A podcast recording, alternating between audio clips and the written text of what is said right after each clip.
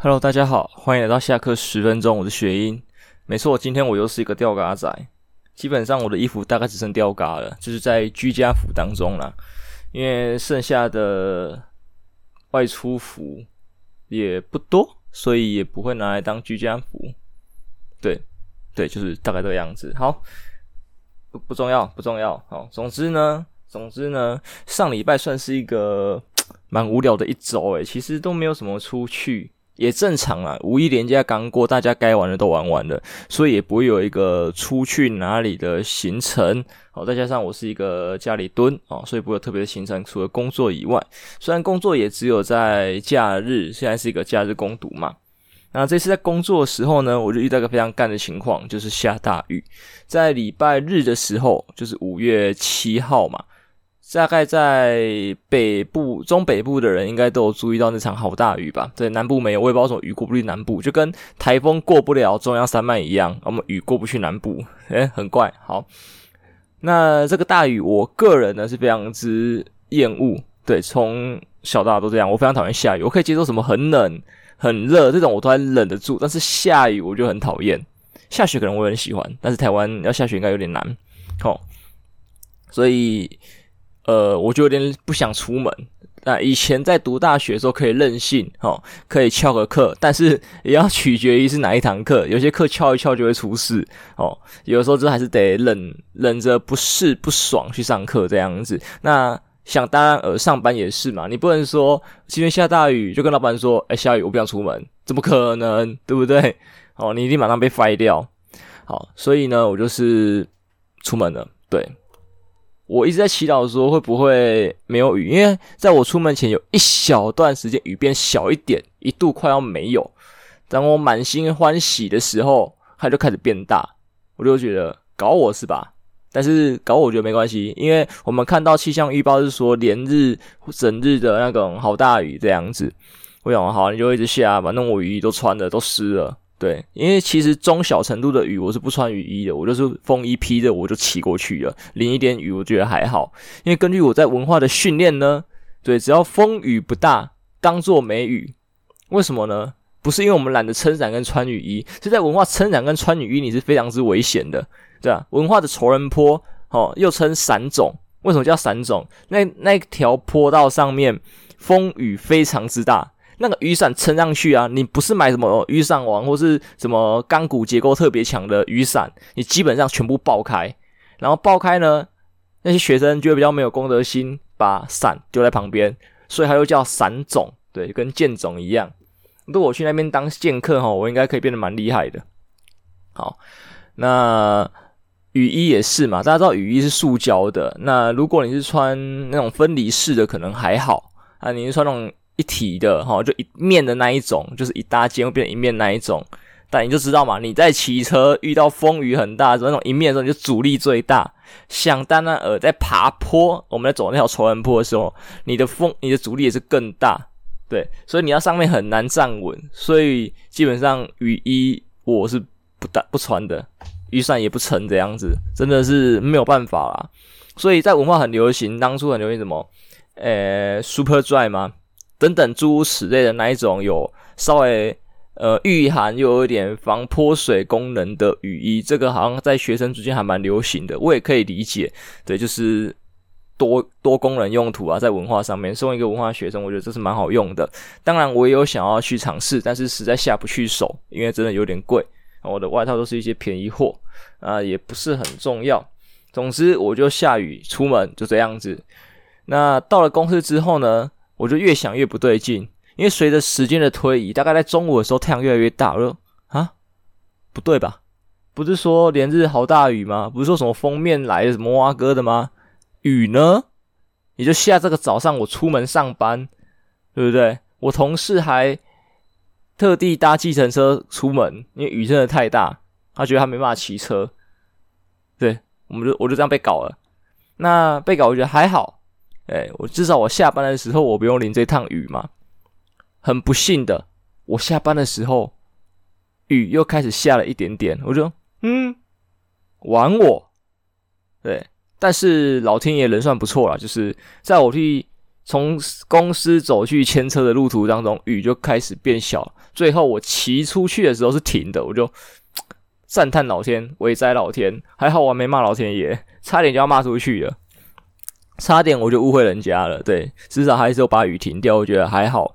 不然那时候在公司的时候，我觉得很干，就是哈，只下我上班跟我上班跟下班这样子是什么东西？对，同事也叫我节哀，对，就嗯嗯，莫名其妙哦。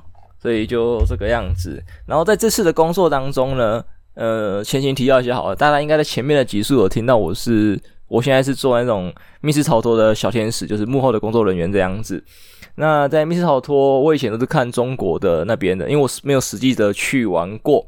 呃呃，有玩过一次，但是那个不太像经验，以前有提过了。那很多看到中国什么抖音啊，或者是什么小红书上面的，会看到很多中国的密室逃脱，我非常之感兴趣，因为他们的地大嘛，所以机关很多很复杂，或者是说 NPC 可以弄很多整个大场景这样子。那有看到一集说是一个机关破解的，有一个呃抖音博主，抖音要叫博主吗？UP 主，抖音主，随便，反正就是。一个抖音的网红叫李炮儿啊，他就是他的风格就是该怎么讲？网友留言啊，他就是去照做，对，他就是一句开干，我玩的就是真实哦，就是这一句哦。目前他最最我有在关注最大的一件事情，就是说他去参加那个中国好声音，他一路从初赛到现在好像半决赛还是什么的，对，他如果再继续比下去，他应该可以从地区胜出，然后就去摄影棚里面了。对，这个网友觉得很屌。本来只是想看他笑话，没有想到他快出道了，这真的是很屌。当然啦、这个其实呃是有迹可循的，因为网友发现说他的学历是好像什么什么音乐学院硕士，所以他唱歌屌有技巧，应该的。他只是做一个搞笑博呃博主、影音创作者而已。对对，就是没办法，很多呃。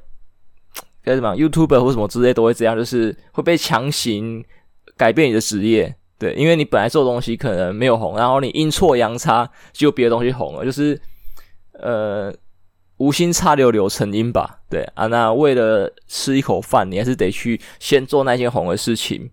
就回到说，很多饶舌歌手好像有这样子，就是会写一些比较流行的音乐性好的歌，然后等红了之后再去写那些。呃，想要表达自己内心真实想法的歌，因为如果一开始就写那一些想要表达的歌的话，不一定有人听得下去。对，因为像现在热狗还是说，呃，我也举不出来。对，反正就热狗还有一些饶舌歌好像也是这样子吧，他们就在走红了，大家愿意听他们的作品了，所以他们作品就变得就是比较走心的那一种，不是再以流行性为主。然后为什么话题跳这么远？哦。呃，密室逃脱的机关，反正就是回到那个博主李炮儿，对，就是这个博主他就有一集就说什么密室逃脱速通，对，那个网友留言，他就去速通，然后他就问了那个密室逃脱的老板，那个是认，他要是认识的，如果他不认识齁，去那边用用那个作弊的方式速通，我觉得一定会被扁。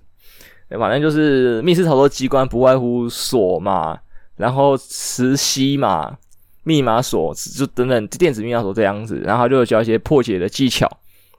那这个技巧是我当时就有稍微觉得好像可行的，然后他这样做是可以。那我也问过公司的那个正职对老同事哈，就问说，呃，老前辈啊，讲同事啊，老同事怪怪的，就是比较资深的前辈就问他们说，诶，这个机关的这些破解方式是真的可以执行的吗？那因为呃，他是说有些可以，有些可以。但是还是有不一样的，像电子密码锁部分，呃，抖音影片里面用的跟我们家用的就是不太一样的东西，所以它的那套破解方式不就不适用。对，当然也有可能我们有其他的呃破解道路，对，只是刚好就是它那一套不适用。但是磁吸的话，我没有试过，我自己有想要说买一块磁铁去试试看，因为说真的，呃，不是说要拿来做恶意的破坏。我知道有些人学到之后就会去破坏，但是你要把它往另外一个方面想。我们知道这些破解方式之后，对于我们的呃幕后工作人员，我觉得是很有帮助。就是你在设计机关的时候，你知道怎么去避免一些状况，或者是说有一些时候我们会在你们在玩的时候，其实可能布景后面都有工作人员在做一些呃小动作，这样小动作好像怪怪的，对，反正就是小动作嘛。而且我们要避开你们的眼线，但是有时候时机要抓得很准啊，还是呃要干嘛之类的，就会变得很难做，因为要避开嘛。如果我们知道一些快速破解的小技巧，或者是说我们可以暂时的停掉机关，因为如果整间的机关是同时运行的嘛，我们要只单独关掉一个，其实有时候是不太可能，因为有些是联动的，你只能总开关关掉。但是你遇到紧急状况，你这样关掉，整个那个观众的那个 feel 都没了，然后整个民众的 feel 就没了，客人 feel 都没了。所以就说，如果有办法可以单独。暂时性的只破解一个小机关，对，像我刚才讲的，就磁吸那一种的，而是我只要快速的通过，对，但是那个客人是没办法那个的，因为他们可能要经由某个关卡才有办法通过，但是我借由这个快速通过的方式，我可以走这个捷径去做一些小动作，让我时间更余裕，或是让整个游戏更好玩。对吧？我觉得这个是有用的，所以我会想要试试看。因为还有就是很多那种意外状况，就是我们可能呃布置事前布置有疏漏，或是呃民众紧急情况。对，像我问过说，呃有一间是那个会把玩家先关进去一个小房间的，我就问过说，会不会有那种幽闭恐惧症的客人来玩，然后在里面疯掉？有，对 对，他们觉得莫名其妙，就是幽闭恐惧症为什么要来玩密室逃脱？如果他不严重的话，我觉得可以啊。但是我觉得在事前要先讲，就是你有幽闭恐惧症，这样的话我们因为是有时候有些互动会随机抓客人，我们不知道啊，那就抓到他，那就尴尬了。那像这种时候怎么办？只能强行把机关给关掉。虽然当下大家都能理解状况，对，都能谅解，但是我觉得那个 feel 会破坏掉啊。但是如果我们有这种呃快速通关这种小作弊手段，我是可以只单独的去。解开那个门，暂时的解开它，然后我会马上的复原它。好，把人拉出来之后，其实整个游戏都可以快速运行。对，甚至我基本上知道这件事情的只有被关进去的那一个人而已，对吧？其他人是不会知道太多关于刚才发生的一些细节。那整个沉浸感都还会在，我是这么认为啦，我是这么认为。对。所以我觉得这些小破解技巧是有用的，就跟锁匠一样吧。开锁的技术你用在不好的地方上，就是像小偷那些啊；但是你用在好的层面上，就是像开锁师傅。对，你真的突然被堵住了，他会去帮你。对，或者说什么紧急状况他逃生的时候，他就帮你开锁。消防员这种破坏的，我们消防员破坏好像不算不算技巧，它是破坏。啊，就开锁师傅那一种吧，紧急的状况的时候可以帮助逃生，或者是解开一些呃需要的东西。反正用在好跟坏上面方式都有啦。对，像手机的那种密码也是啊。虽然 Apple 咬很死啊，绝对不会告诉你密码，但是它这也是它的优势，这就是你的那个资料好像不会泄露。据说好像警察哪里有办法破解，只是花的时间比较长而已。对啊，就是这好像跟瑞士银行很像，就是你无条件的保护。是优势，对，但是对于某些人来说就不是，因为如果有人利用这个犯罪呢，啊，证据刚好在里面，就想看，对，反正大概这样子吧，就是关于一些机关的部分。然后我也想过说，因为后来我听到说，好像有那个机关是员工帮忙设计的，就是关卡。我觉得，诶，如果我待的久一点，会不会有我参与设计的部分？那有的话，我也想要搭一些跟魔术相关的东西吧。我个人是这么觉得，我觉得会很好玩。当然，我必须要相关的知识。对，我希望抖音可以推给我一些相关知识，让我有个方向，然后看以后能不能运用上去。因为说真的，很多魔术道具看起来很玄嘛。那把道具跟场景做结合的话，可以，我觉得可以玩出很多变化型出来，可以玩出很多很厉害的变化型。因为魔术的那种机关其实都很屌，对，就除了手法型的以外，那些机关其实很屌。不要小看说那些玩机关的魔术师，好吧？有些有一些机关还是要玩得很熟，才可以玩得很厉害。还有就是说，他背后啊，就是设计这个机关的也是很屌，甚至有时候很多机关是魔术师自己本人设计的。所以你不要小看他说啊，他用机关啊什么的，诶，人家这个机关你想得出来吗？你想得到吗？对不对？你想得到再出来嘴，好不好？你行你上。对，他们那个机关是真的很厉害的，像那个。呃，那个大是大卫魔术嘛？对，大卫啦，就是他好像有一些呃很厉害，像什么空中走吊桥是吗？是这个吗？还有那个人体分割术啊，人体分割术有人觉得是机关，那这个机关也有道理，但是他他的也有人说看起来不像那种机关，我不知道，对，因为这个只有当事人才知道是不是这个机关，那。呃，去想出假设不是这个机关的话，那想出这个机关的，我觉得也很屌，就看到他的情况，然后自己去思考，然后用出一个机关可以跟大卫有一样的表演效果，我觉得这个也是很厉害的事情，对吧？还有就是恐龙雕像那个，那个我觉得也很难，对，就是大型机关，整个自由女神像不见什么之类的，你做得到吗？对，还是说还告诉我说他是他其实真的是魔术师，会魔法的那一种，对。就是假借着魔术表演，在行施魔法之时这样子，也不是不可能。那我觉得这个世界很有趣，对这种世界，我觉得就是什么可能性都有吧。很多呃电视电影里面演的那一种嘛，就是有特别功能的人，他还会找到一些可能相关的职业，他可以呃正大光明的使用他的特异功能，还不会被别人觉得很奇怪。因为在那些工作上，就是刚刚好会用到，只是他觉得你好像在这个工作上面非常的得心应手，那其实你只是偷用你的小能力这样子。我觉得这个好像也没有什么问题。对，他隐藏好也好，他隐藏不好，我觉得也没差，只是看到哇有奇人异事而已。因为说真的，我觉得很多时候这种特异功能人会想隐藏，假设真的有的话啦，就是会猎巫。我觉得人类很奇怪，就是历史上。到现在一直以来都有猎巫的行为，不管是中世纪那些女巫嘛，那到现在你看网络上的各种炎上事件，其实这都算是一种猎巫行动。对，虽然也没有虽然猎巫好像讲不出什么好话。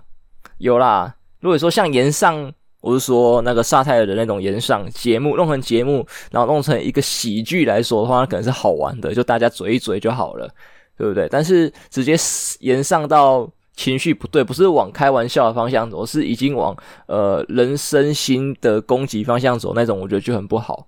对，很多时候很多人就是被这种言论给逼死的，我觉得大可不必。如果说你是当事人，对，就是这个事件当事人，你跟他有冤有仇，哦，那你们有一些纠纷，我觉得情有可原，这个没办法，人都有情绪嘛，你是当事人这是 OK 的。但是你是旁观者的时候，你在上面添油加柴，真的是有点过分了哈。对，关你屁事，对 不对？你在旁边加油到底干什么？对，你那是我觉得没有必要来乱这样子啊。像最近什么还有什么事件吗？嗯，好像也没有。最近比较红的可能就是企鹅妹，企鹅妹好了，跟网友有关，对，就只能这样关过来，哎、那个关联过来。这个跟网友有关的事件，我也觉得是说很很怪了，你知道吗？就是我知道大家都有自己支持的呃实况主或是 KOL 网红等等诸如此类的哦，但是企鹅妹，我观察到一个现象是说，因为她现在好像是在徒步环环岛嘛。那有些粉丝可能会开心的送一些物资给他。那送的时候，我觉得可以参考一下人家手上现在拿了什么。对，他现在假设手上拿了两瓶水、一瓶水之类的都好，那他应该是够用啊。你要再买个饮料给他，我觉得还可以接受。他水可以当储备，饮料可以马上喝，好当做他的徒步环岛之旅中间的一个呃小点心、小确幸，什么都好。对，给他个小饼干哦。但是。我看到别人说，好像他的照片嘛，就是影片里面截图出来，就是他那个直接根本就是负重训练的那种啊。他的徒步环岛有点变成我们当兵那种负重训练哦。虽然我没当过兵，就是了。对，就是那样那样，就是背了一大堆的物资。首先呐、啊，如果你说今天你支持的这位实况主 KOL 是在摊位上表演哦之类的，他东西拿了。待会结束的时候是直接坐车下班回家，那我觉得 OK。人家现在是徒步环岛，你给人家一些物资怎样？你增加人家的麻烦呢？对，哪怕你只递一个毛巾或是递个湿纸巾给他擦汗，我觉得都比你给他那些多余的物资。对，好，你可能比较慢来嘛，人家已经先给物资了，那你就认了吧，对不对？好啊，或者是说你真的很想送出去，你就。看有没有其他方式嘛？例如说，他徒步环岛之旅应该中间都有一些落脚点吧，一个饭店什么。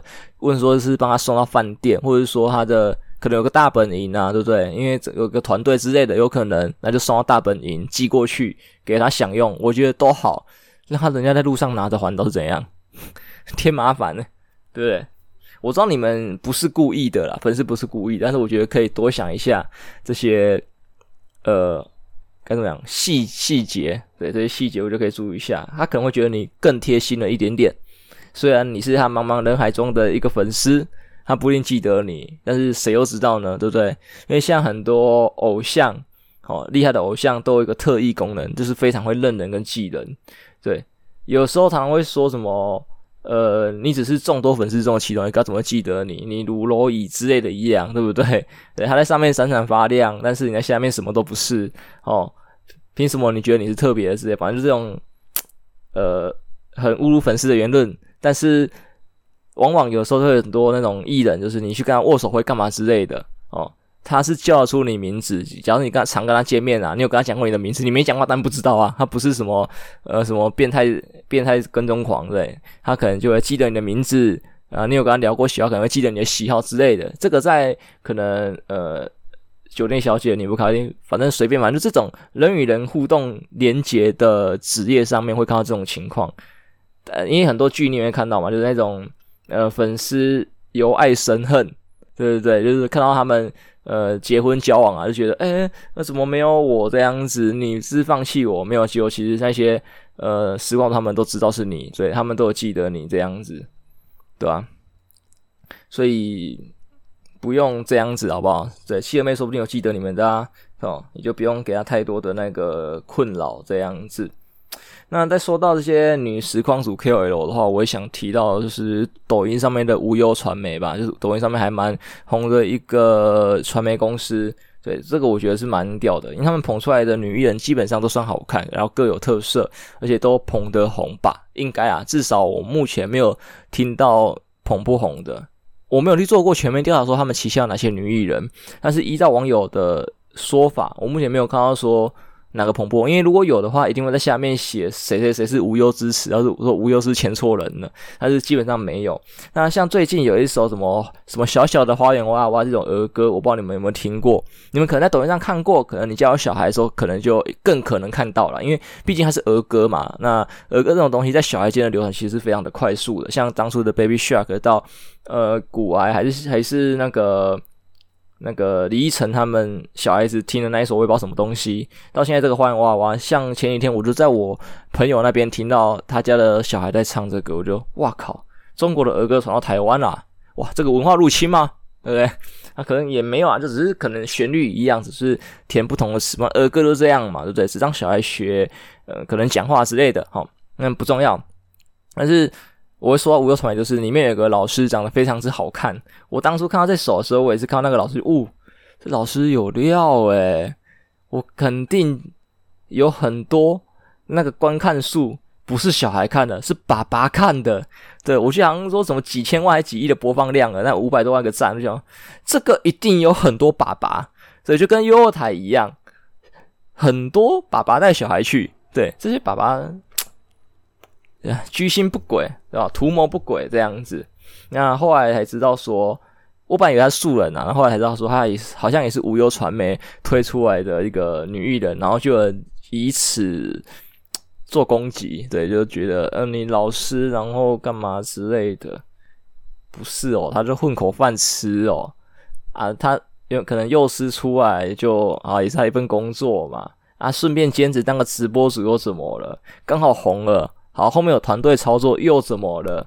对，如果是你，你今天有一个团队找到你说，他他签你当直播主，然后捧你看看，捧了成功，我们你就正式出道；捧不成功，你就做你原来的工作。你做不做？你捧不？你你要不要被人家捧？要嘛？对，你不要羡慕人家说什么，呃，我最近两天的直播的收入是抵他什么一年薪水干嘛之类的，这样子你就觉得很羡慕，觉得人家很可恶，没有好吗？只是人家有这个机会，然后人家敢去做。对，你看他以前也是有很多部影片，因为他不是说什么只有这一部然后爆红，是前面也很多部，他也是有在累积一些作品跟实力这样子。对，不像我们，对不对？其实什么都没有，像我就是啊，对不对？说每个礼拜的 podcast 我有什么其他的作品吗？没有嘛。所以偶尔有时候有厂商要写开箱，会有一不两一两部影片，剩下时间我都是在发懒，对啊。所以我觉得也不用去太过羡慕跟嫉妒嘛，就回到老高那边嘛，你就是要比常人厉害一点点，对啊，他肯做这些影片，我不知道他做几支，我没有仔细算，但是他就这样，就是比常人厉害一点点的吧，对吧？然后就等一个机会到。对，无忧传媒是他的一个机会。第二个，就这首儿歌可能刚好才一个机会，他把握住了，他红了。对，所以我觉得不用去特别羡慕人家，但是你就是要做一些呃比平常人厉害一点的事情。对，因为假设他完全不拍影片，没有在呃抖音上曝光干嘛之类的，谁会发觉到他的呃亮点呢？对不对？星探之类怎么会看到他呢？不会。哦，就跟我觉得买乐透也是嘛，一大堆人不买乐透，你就是会买乐透那一个，那你的中奖率就是比别人高一点点，对，就是这个样子。我觉得这个道理很很合理啊，对，你不可能说你想中乐透，但是你一辈子不买乐透，你期待的那张中大奖的乐透是从天上掉下来，刚好让你捡到，我觉得不可能，因为你是一个完全不买乐透的人啊，地上有一张乐透，没人没人，呃，没名字的，然后。期限还没过的，可以兑奖的，我觉得你也不会去捡，你会当个乐色就把它踢掉了，或者丢掉这样子，你绝对不会去捡。对，你要比平常人多一点，你懂吗？对，就是你要去买乐透，我不是在帮公益彩券广告，就是说，呃，你要去做一些有可能会中奖的事情，像刚才乐透的事，你要去买彩券，你才有可能中奖。对，你要比平常人多做一个你可能会中奖的事情，你才有中奖的可能性啊，你不可能。什么都不做，然后就讲中奖，天方夜谭啊！以前有个老笑话，有人在求老天说什么，他想中乐透干嘛之类的，求一辈子求不到，最后老天跟他说什么？你要先买乐透啊，你要先买彩券啊，你没买啊，要怎么给你中？对不对？就就大概这种道理这样子。啊，这个就这样。然后最后啊，我就要提一个，那可乐哈，那个包装齁，会明显一点。虽然我知道可能是我眼干，但是。零卡可乐跟有糖的那可乐的包装可以不要这么像。对，我现在因为麦当劳涨价的关系嘛，所以我都去前面买可乐来喝这样子。因为毕竟说原本麦当劳的买一送一贴心卡的话，就跟去全联买大可之类的差不多价格了，差不多。就是说，我觉得没有必要多跑全联，就是一切方便就好。而且你一次买那种两千 m 的，我也不一次喝得完。对啊，我都是什么大薯配大可这样子啊，就把它算成二十块啊之类的。好，然后现在涨了嘛，那就不划算了，我去全联买。啊，这次我就看，哎，有特价，两瓶蛮便宜的这样子，我就买回来。第一次喝的时候，因为我做一些调整，想说做梅子可乐，我加梅子醋，我后来觉得好像不是说盖喝啉呢。哦，我就越想越不对劲，直到我喝到第三杯的时候。我刚好就看到了可乐上面有一行字 “Liro”，选我买到零卡可乐了。零卡可乐跟正常的可乐是有味道上面差别，我不知道大家知不知道。对啊，我个人是比较喜欢喝正常版的可乐，零卡偶尔会喝，在之前在点麦当劳时候偶尔会点，就是最近可能吃很多甜，或是觉得很腻想换口味的时候，我会点零卡的。但是你要叫我喝一千 ml 的零卡，我真的是，虽然麦当劳也是一千。我觉得一两千 ml 的两千 ml 对两千 ml 零卡，我觉得呃不必要吧，对不必要吧，就跟平常吃半糖或全糖的人，你今天叫他改无糖，他会疯掉。像我就是啊，我饮料都是喝全糖。以前呐、啊，我现在就训练自己，经历了半年，然后现在五月嘛，我应该是年初开始做这件事情的，就是我从少糖就是七分，然后开始适应，然后半糖，我现在可以喝半糖了，不会觉得半糖很怪。我以前。半糖我就觉得很怪，无糖我是喝不下去。那不是说所有的饮料啊，像呃现泡的红茶、绿茶，我是可以喝无糖的。但是饮料店的喝无糖，我觉得很怪，味道很怪，我不知道为什么。对，但是茶叶出来的无糖是完全没有问题。那耶，康拜的可以吗？我翻开康拜的，我忘记是有加糖啊。说到康拜，就是我一个遗憾，台中好像没有康拜，我觉得蛮可惜的。不然的话，我还蛮想喝。蛮喜欢喝的啦，就是在台北的时候之前就喝那种海参茶。我不知道现在有什么新的产品，我不知道，很久没有去关注了。毕竟这里没有。你看当初就想就很喜欢喝海参茶，这样我觉得很好喝，也有想过去买他们的茶包。但我记得海参当初好像是没有推茶包的吧？那康拜好像有卖一些茶包，但是海参没有。但是大家应该都知道吧？你们去康拜买的时候，会看到他们后面的那些柜子上面是一包一包的茶包，所以其实他们。是有弄成茶包的茶叶这样子，只是没有对外贩售。当然，我觉得也合理，因为如果对外贩售，他赚什么？除非他把茶包的价格给提高一点点之类的吗？